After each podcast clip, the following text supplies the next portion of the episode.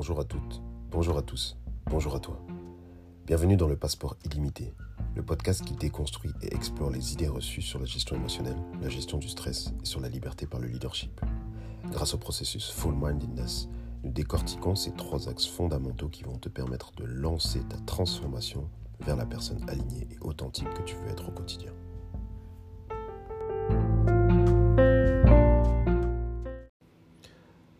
Bienvenue à toi aujourd'hui dans l'épisode 42 de la saison 1. Aujourd'hui j'ai envie de te parler de la sérénité. J'ai souvent des gens qui me disent oui, comment est-ce que tu fais pour être aussi serein? Comment est-ce que tu fais pour être aussi calme? Pourquoi est-ce que tu es comme ça Etc. Je t'avoue que si tu m'avais posé la question il n'y a pas si longtemps, je n'aurais pas pu te répondre. Parce que, en général, quand tu as un état de sérénité, tu ne justifies pas forcément cet état de sérénité. Tu es comme ça. Pour toi, il y a plein de choses qui sont tout à fait normales. Il y a plein de processus que tu reproduis et que tu vas faire au quotidien qui te semblent normaux. Et par conséquent, tu ne te poses pas la question. Tu te dis juste que c'est ton état normal et que tu tends à maintenir cet état-là le plus possible. Maintenant, aujourd'hui, je me suis posé un peu la question. Pas aujourd'hui spécifiquement, mais il y a un certain temps. Et donc, je l'ai matérialisé. Et j'ai envie de te donner trois points importants qui font que tu peux être serein en tout temps. Je vais donner aussi un exemple. Un exemple, on va reprendre le conflit, parce que j'aime bien le conflit. En tout cas, j'aime bien m'intéresser au conflit. J'aime pas le conflit en soi.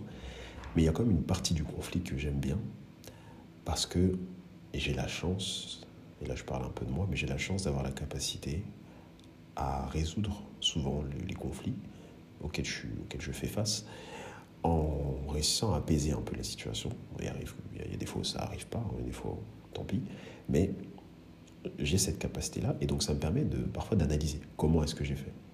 Évidemment, parfois, les personnes extérieures se disent toujours, mais euh, je ne sais pas comment il fait à chaque fois, c'est comme ça. Et j'ai eu des retours qui sont assez marrants d'ailleurs par rapport à ça, mais je me suis rendu compte, donc en réfléchissant sur le sujet, qu'il y avait une logique, en fait, que j'employais sans m'en rendre compte. Et donc c'est pour ça que j'ai envie de te la partager. Il y a une possibilité d'être serein en tout temps.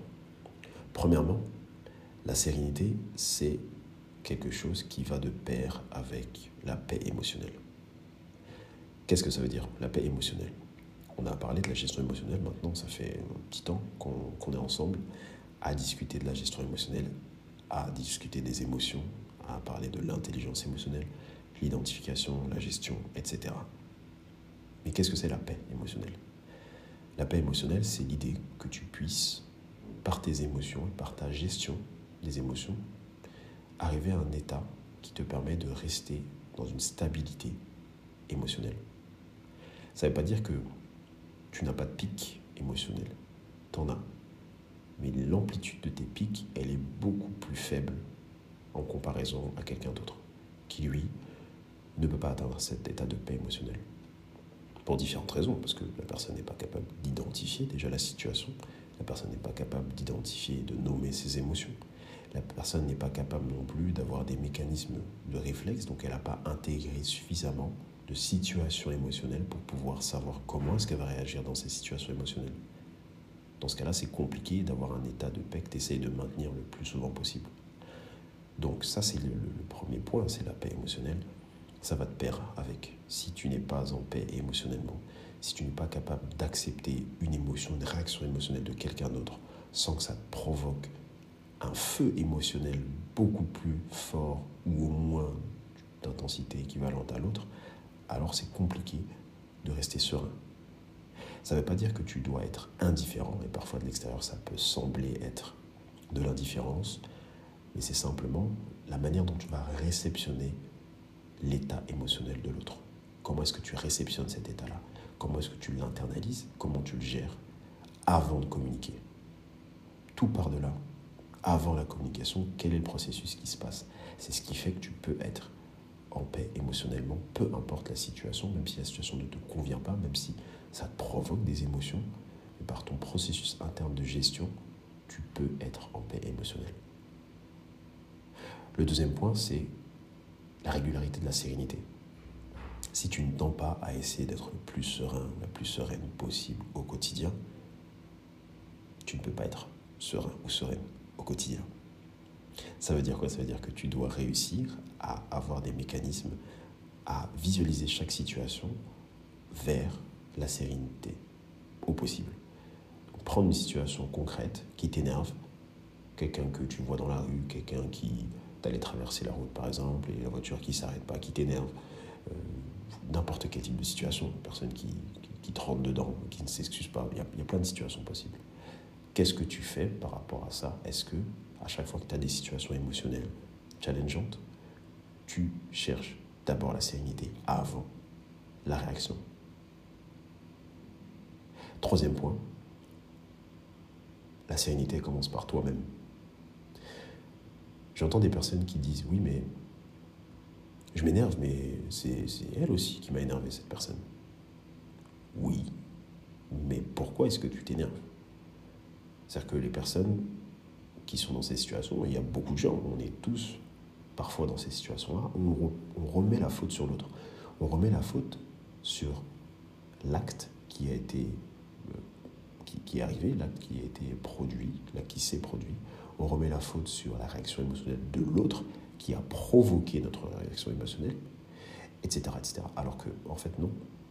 En fait, c'est ta réaction, c'est ta manière de gérer ça qui fait que il y a des conséquences ou non. Quelqu'un qui te crie dessus et qui t'énerve, si tu es stoïque, il y a deux possibilités. Soit cette personne, elle crie encore plus parce que tu l'énerves à être stoïque, soit cette personne, elle va diminuer dans son état de charge émotionnelle parce qu'elle se rend compte que c'est inefficace et qu'elle n'a rien pour nourrir cette charge émotionnelle. Donc forcément, elle va s'adapter à ce qu'elle a en face. Donc, ça ne veut pas dire que c'est facile, ça ne veut pas dire qu'il n'y a pas des choses, on a tous ce qu'on appelle des, éléments déclencheurs, des trigger points, qui vont nous pousser à réagir, qu'on le veuille ou non.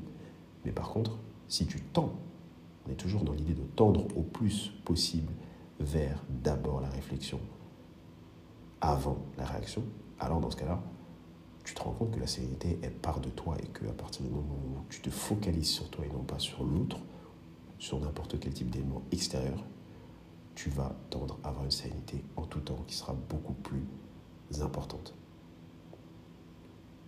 J'espère que ces trois points t'ont aidé et vont pouvoir t'amener vers plus de sérénité. La suite au prochain épisode.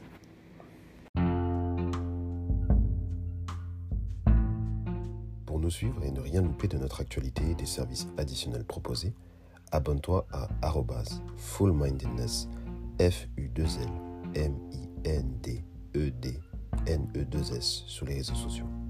Si tu veux en savoir plus pour être accompagné, pense à réserver ton appel stratégique gratuit avec moi avec le lien que tu peux trouver en description. Bien sûr, abonne-toi au podcast sur ta plateforme de podcast préférée en activant les notifications pour recevoir une alerte à chaque nouvel épisode.